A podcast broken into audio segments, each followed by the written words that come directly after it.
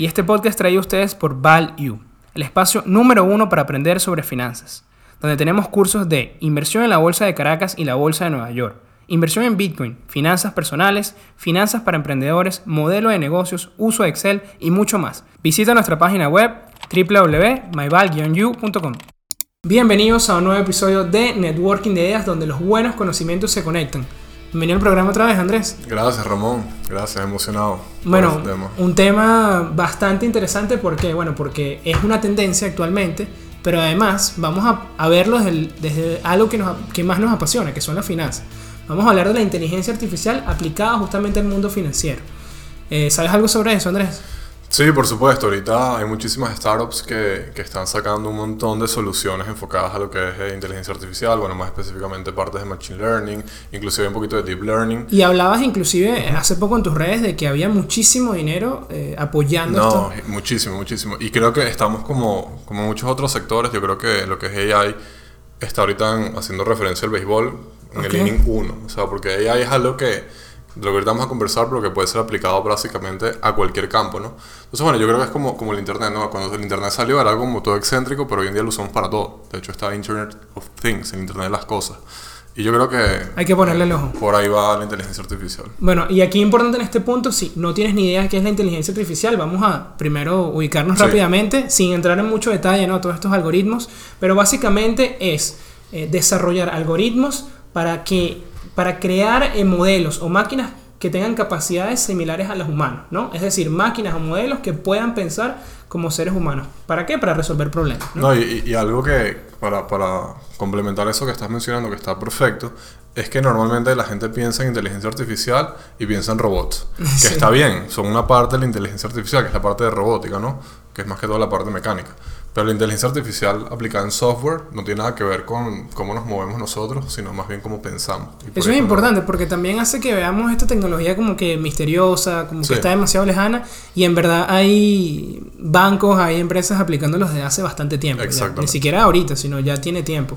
Entonces, bueno, vamos a saltar directo eh, a estos usos, ¿no? Inclusive mm, lo usamos a diario y, no nos, y capaz no nos damos cuenta que, que, utiliza inteligencia artificial, pero son estos asistentes, asistentes perdón, de, de nuestros celulares, ¿no? De el Siri, Alexa. Cortana de Microsoft, no sé si todavía existe, pero... Sí, de, hecho lo que es la inteligencia artificial aplicada al reconocimiento de la voz, eh, es lo más aplicado en todo el mundo. Que ya viene de hecho por default en los teléfonos, ¿no? Cuando por lo menos dices, ok Google, entonces se te abre una vez. Eso es inteligencia artificial y la gente no lo sabe. Y lo tiene en la palma de la mano. Exacto. Entonces, bueno, ya está aquí, así que bueno, vamos a aplicar, vamos a explicarles también otros usos importantes que están pasando dentro del mundo financiero con el uso de la inteligencia artificial y también ver eh, cuáles son los beneficios que han traído estos usos, ¿no? Que al final es lo más importante. Entonces, bueno, el primero es la automatización que nos permite simplemente eh, hacer que las tareas repetitivas eh, puedan ser eh, resueltas por un modelo. No tenga que venir una persona, un operador extra a tener que hacer una tarea que no es muy complicada, pero sí puede ser tediosa, porque hay que repetirla muchísimas veces. ¿Cómo qué? Bueno, por el, el tema, los bancos, yo trabajo en un banco, hay muchísima documentación. ¿sí? Hay, hay demasiado papeleo, hay una increíble cantidad de documentos que hay que digitalizar ahora, hay que subir a los sistemas. Eso en los bancos tradicionales se hace de forma manual, Andrés. Tú me imagino que, también tuviste una experiencia en banco y lo viste. Es decir, cuando digo de forma manual es que cada persona tiene que leer los contratos, subir al sistema el nombre de la persona, el monto del préstamo, bla, bla, bla, todo, la tasa de interés. Tiene que ir subiendo todo manualmente y digitalizarlo en los sistemas. Pero ¿qué te diría si ahora con una foto o con un escáner rápido se hace en segundos? Te diría que hubiera trabajado mucho menos y hubiera optimizado mi tiempo. Exactamente. Bueno, ahí tenemos uno de los usos. Y eh, una empresa referente en esto es eh, Amazon con AWS, que bueno, que es el líder de todo el tema de, de, todo el tema de la nube. Y tienen tres, eh, tres importantes plataformas. Uno es el Amazon Struck, Amazon Comprehend y Amazon Augmented AI. Y básicamente para no entrar en detalle que hace uno en específico, porque muchas veces se, se utilizan en conjunto, es básicamente esto, agilizar la, digitalización de los archivos, ¿ok? Y para que, para que todos tus documentos puedas tener data rápida, ¿no? Y la data más importante.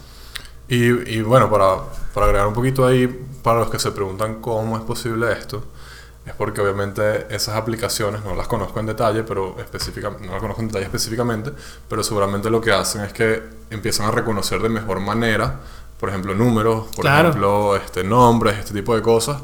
Y eh, si bien no son perfectas, seguramente estoy bastante seguro que si son de Amazon, eh, tienen una efectividad probablemente mayor lo que puede ser el error manual de alguien subiéndolos, que a mí me pasaba, yo me equivocaba cada rato, bueno, cada rato, pero me equivocaba muchas veces subiendo los números, por ejemplo, yo tenía que agarrar los balances, los estados financieros y cargarlos a mano en el software para que me generara los indicadores financieros.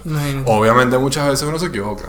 Entonces, bueno, esas aplicaciones también... Eh, mientras más data le vas, eso es machine learning, mientras más data lo van alimentando, mejor se va volviendo. Se vuelve más preciso. Sí, bueno, y eso es, ese es uno de los principales usos, es la automatización, así como el tema de custodia, así como el tema de conozca a tu cliente, esas planillas cuando van a abrir, las, abrir las cuentas y todo eso, ya muchos bancos en Estados Unidos lo están aplicando, Amazon, no solamente la parte financiera, porque bueno, Amazon cubre toda la parte de papeleo también para, y bueno, todo lo que es data para todo el mundo, realmente.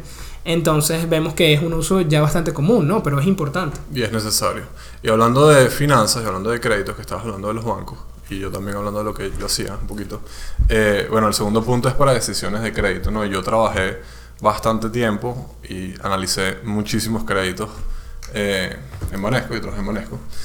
Este, y bueno, básicamente tú lo, hay un proceso, ¿no? Tú evalúas a la persona, evalúas o sea, a las personas que están detrás de la empresa, evalúas a la empresa, evalúas los números, evalúas un montón de cosas, ¿no? Parte del proceso tú, lo comentaste, ¿no? Claro, pero como, por lo menos en el caso de Vanesco, que me llama la atención, nunca te había preguntado, ¿cómo llegan las solicitudes, ¿no? Llega un... Claro, eh, bueno, no, no, solo Vanesco, básicamente la banca tradicional, cualquier banco, eh, tú tienes la parte de ventas, tienes a la gente que trabaja buscando a los clientes, para ofrecerles el producto, que es el crédito, dinero. Y, claro, eh, vale destacar que cuando tú estabas trabajando había créditos, ¿no? Ya sabemos que... Sí, bueno, sabemos que eso... No, ahorita ha retomado un poquito, pero, pero sí, ahorita... En ese momento había mucho más crédito de lo que ahorita. pero, pero bueno, independientemente de eso, cualquier banco ahorita tiene su unidad de, ventas, que es como se conoce la gente que, que, trata con el cliente directamente, y la unidad de crédito, que es la que evalúa, ¿no? Entonces ahí tienes el, el, check and balance, ¿no? Obviamente los de ventas quieren que se aprueben todos los créditos y los de créditos están como que, hey, vale, vamos a ver, vamos a calmarnos. Eh, entonces, bueno, nosotros evaluamos un montón de cosas y hoy en día, gracias a la inteligencia artificial, no solamente puedes evaluar la parte de números, que es lo que yo te comentaba, de vaciar esta data y todo esto que, que es un poco engorroso y, bueno, en verdad al final del día los números son, son números. Y pues, al final, ¿te refieres a transacciones? Es decir, cuántas sí, sí, las ventas, este, cuál es el apalancamiento, las deudas, las tasas y todo esto. Pero eh, hoy en día, full interesante, he visto, de hecho el año pasado vimos una, aquí en Latinoamérica, no recuerdo el nombre, eh, era una startup que utilizaba métricas que no eran financieras para determinar el mejor comportamiento de crédito. Eh, ¿Qué tipo de métricas? Por ejemplo, métricas de comportamiento familiar, métricas de comportamiento de qué hace la persona, qué le gusta y todo esto. Y a través obviamente de correlacionar ciertas cosas pueden determinar quién es mejor, una mejor persona para darle un crédito sin cosas que no tienen que ver nada con finanzas. No sé qué tan preciso era el modelo de ellos, ¿ok? Porque obviamente todo lo que es eh, AI necesitas millones de data points, o sea, necesitas millones de datos. Y bueno, tal vez cuando estás empezando con startup no tienes eso. Pero, pero por ahí el modelo, ¿no? Y me parece súper interesante y yo sí creo que en el futuro no necesariamente tu comportamiento financiero de entrada, sobre todo cuando eres una persona joven que no tiene track record, eh, va a haber elementos de las cosas que haces que van a, ayudar, van a ayudar a determinar si eres una buena persona para prestar. Pero Andrés, ayúdame a entender eh, un poco más para las personas que nos están escuchando, básicamente, ¿qué hacen estos modelos de AI a la toma, para la toma de decisiones de crédito? Bueno, es, es fácil, o sea, básicamente tú tienes una persona, por ejemplo, tú eres Ramón, ¿no? Entonces a Ramón le gusta, bueno, creo yo, no sé, te gusta hacer ejercicio, este, te gusta ir al cine, te gusta hacer un montón de cosas que tal vez no son relacionadas directamente con la finanza y bueno, ya tú tienes tu historial financiero, ¿no? Entonces, estas empresas que manejan millones de data, ok, por, por ejemplo Amazon, Amazon maneja el comportamiento de compra de demasiada gente y, no, absolutamente todo y no necesariamente manejan data relacionada con cómo pagan o nada de eso, ¿no? Claro. Pero integrando eso, cruzando data con otro tipo de data points, tú puedes determinar, mira, por ejemplo, la persona que va al gimnasio se para a las 7 de la mañana, estoy poniendo un ejemplo, ¿ok? Y se compra un Kindle y además de que se compra un Kindle cuando entra el carrito de Kindle echa para atrás. Estoy dando un ejemplo, pero compra ofertas, como que tiene una tendencia que va a pagar. Hemos visto que esta población dándole este tipo de producto tiene un payout, o, sea, tiene este tipo de rendimiento con este tipo de crédito y un default ratio de tanto. Y vamos por ahí, pues. O sea, ¿por qué? No lo sabemos necesariamente. ¿Importa? Probablemente no, lo que importa es que está funcionando el modelo, ¿no? Y la mayoría de la inteligencia artificial funciona así. Entonces, bueno, yo creo que el futuro estaba más por ahí, porque es lo que te digo, la población joven, ¿no? Como si tienes 18 años, ¿cómo pides un crédito si no tienes historial crediticio? Tal cual. Tiene que haber otras métricas que te digan si puedes ser una buena Sí, persona. es- estos pagar. modelos han abierto la posibilidad de que el producto llegue a, a más personas, a otro tipo de clientes. E inclusive tuvimos a, a las personas de Confío acá, que estuvimos conversando con un CTO de, de- y estuvimos comparando esos modelos. En ¿no? la quinta temporada, véanlo. Aquí abajo les vamos a dejar el link para que vean ese episodio que está buenísimo. Eh, increíble como comparábamos la banca tradicional que... ¿Cuánto tardan en Banesco para aprobar un crédito? No sé, tres semanas. No, no quiero hablar de Banesco, pero, pero en la banca tradicional en general, este, probablemente más de tres semanas. No, bueno, y yo no voy a decir eh, donde yo trabajo, obviamente tardan mucho Pero es que, más. ¿no? a ver, normalmente, así fuera nada más un cliente que tú estás aplicando, te puede tardar al menos un día hacerlo. Un día. manualmente, bueno, y- ellos comentaban manual. que tienen modelos que aprueban en cinco minutos. Es una, o sea, Y desde no tu hay- celular. No hay, no hay comparación, ¿no? Desde tu celular, entonces imagínate cómo ha cambiado todo gracias a, a- Ojo, gracias a esta tecnología. Ojo, y la banca, la banca va para allá, la banca tradicional va para allá. ya inclusive, bueno, por lo menos iba a hablar de Upstart. Que le gusta, ¿no? Ha reventado. sí, Ha reventado. casualmente le hice un trade interesante con Upstart, no tiene nada que ver, ¿no? Y no es recomendación de inversión, ¿no? Casualmente pasa, ¿no? Cuando... Después hablaremos de, de, de trading, ¿no? Pero bueno, a veces coinciden que hay una empresa que está haciendo las cosas bien y obviamente se ve en el técnico porque tiene un buen patrón eh, técnico, valga la redundancia, y bueno, aprovechamos y, y- y compramos, ¿no? Una, Yo una la tenía en el watchlist, pero no compré, pero sí. La Sí. ido bastante bien. Le ha ido muy bien y bueno, todavía tengo ahí una parte de la posición, pero eso es otra, eso es otra, otra historia, ¿no? Pero interesante lo que hace Upstart, ¿no? Que eh, no solamente tiene estos modelos como similares a los de fintech, eh, bueno, no tradicionales, porque cada fintech es un mundo, pero eh, también le ofrecen estos modelos a la banca. Es decir, eh, Claro, yo te ofrezco hacer eh, toda esa revisión de tu cartera de créditos para ver quién, quién le puede prestar y cómo le vas a prestar, ¿no? Lo que tú decías de eh, que es importante, no solamente eh, si les prestas o no, sino bajo qué condiciones, si es una tasa fija, si es una tasa variable, si tiene periodo de gracia, eh, cuánto puede pagar la, digamos, la mensualidad, etcétera. Todas estas cosas son muy importantes y bueno, Upstart ha logrado sacar la mayor importancia ¿no? de, de- de eso, ha logrado sacar mucho valor de, de este cruce de, data que, que nos has comentado y también de vender su producto a los bancos, ¿no? Directamente, como que tratar de no verlo, como, y lo habíamos comentado antes, que pensábamos que podía ser que FinTech iba a destruir a los bancos, pero No. estamos viendo más bien como, como esa alianza que, que, que al final es lo que termina de generar un ecosistema mucho más valioso que, que ambos por separado compitiendo No, y- uno contra el yo, otro. no he visto los yo no he visto los accionistas de Upstart, pero te aseguro que hay bancos por detrás y te aseguro No, que no, si claro, claro. Upstart sigue creciendo, eventualmente capaz un Big Bank la compra. Pues. Sí, que- y interesante este dato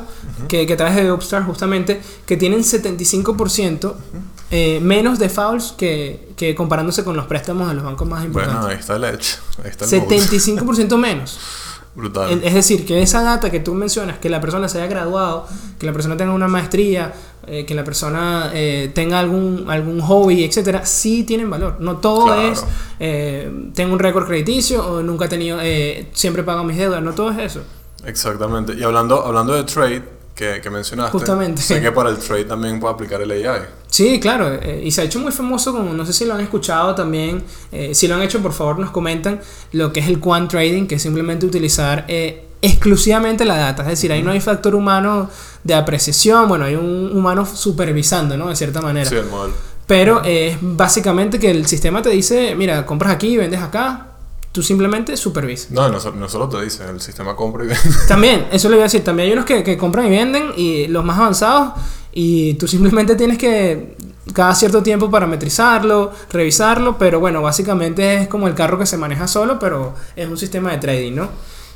E inclusive también eh, he visto otras empresas, Andrés, interesantes, que eh, no solo es eh, tomar decisiones ¿no? de, de compra y venta, sino también ayudan con el tema del riesgo.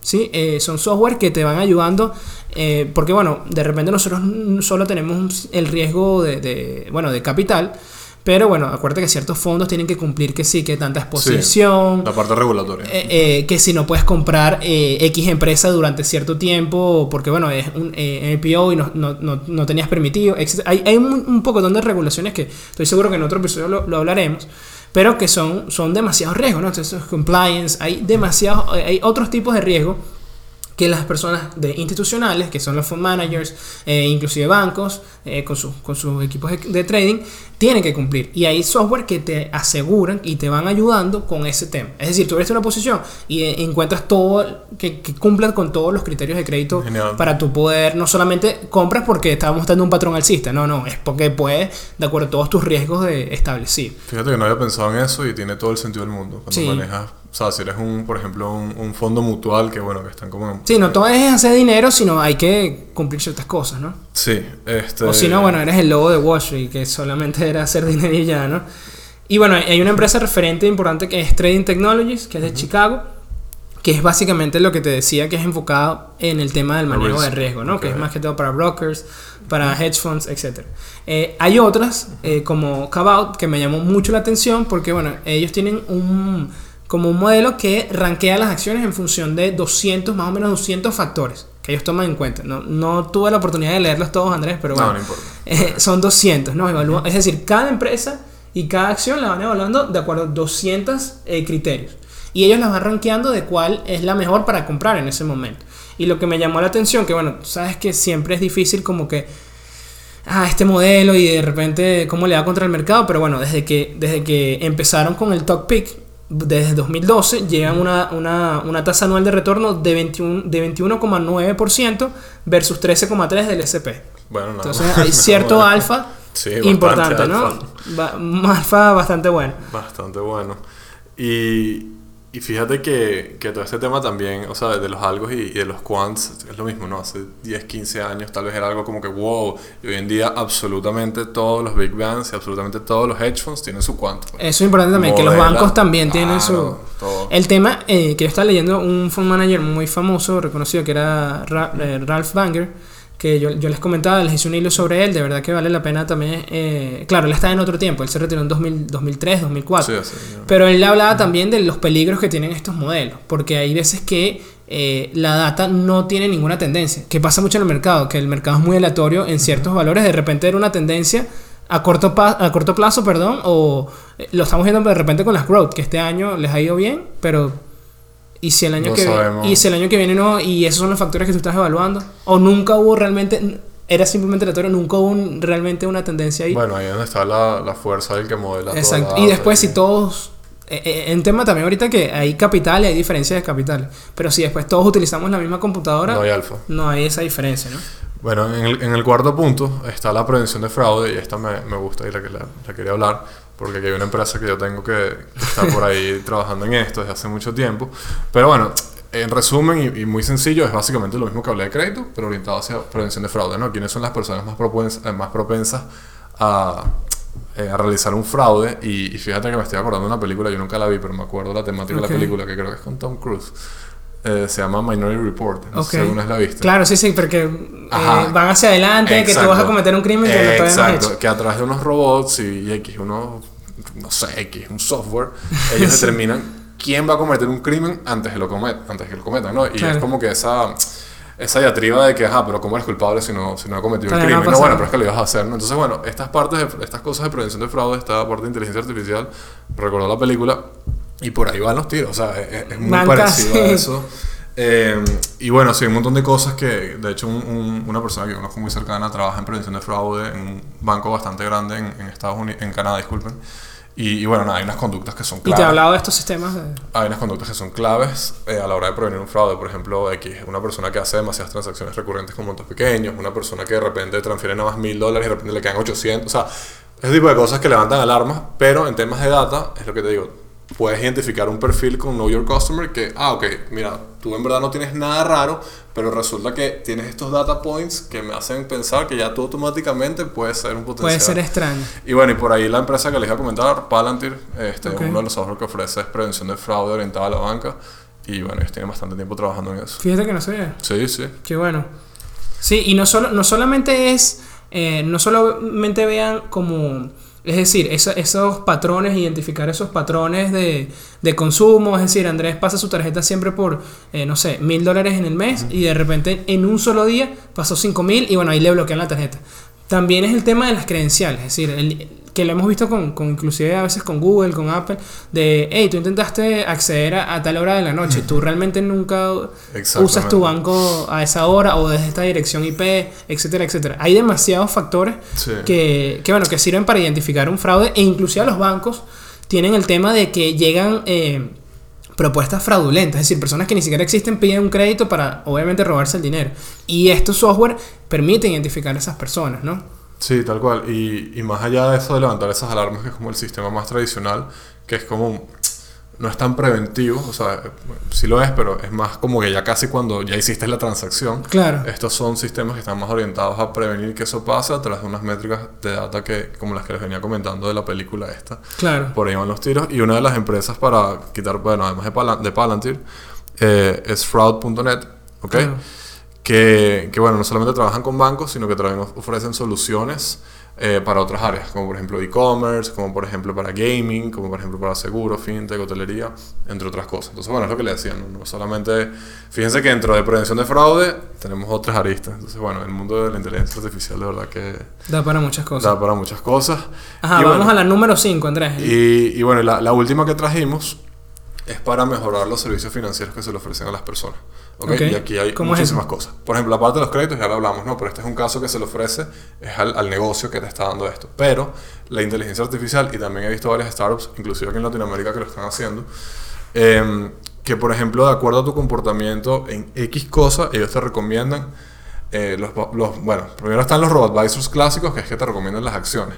Pero más allá de acciones, también está recomendando productos financieros que me parecen muy interesantes. Por ejemplo, mira Ramón, entonces... Pero tú dices un asistente virtual para que te ayude con Exacto. finanzas. Tú tienes este comportamiento, no sé, de compras, tienes este comportamiento... Acuérdense que la data está todo integrada en tu teléfono. O sea, por ejemplo, tu teléfono sabe todo de ti. Entonces, bueno, mira, tú me dejas acceder a tu data. Sí, ok, chévere. Mira, yo creo que esta cuenta corriente en este banco, tú que estás buscando una cuenta corriente, me parece que esta cuenta corriente te puede convenir a ti. ¿Por qué? Bueno, porque te ofrece esta tasa, porque te puedes hacer esto, puedes hacer aquello, te da una tarjeta que te permite viajar y resulta que tú has buscado bastantes pasajes para, no sé, ir a visitar a tu mamá en España, o sea, de acuerdo a tu comportamiento te recomiendan productos financieros. Y eso me parece muy bueno porque muchas veces, y a mí me ha pasado, no sé si a ti te ha pasado, seguramente también, y seguramente a ti también, eh, sobre todo al inicio, o sea, cuando tenías 18 años, ajá, voy a abrir una cuenta en un banco.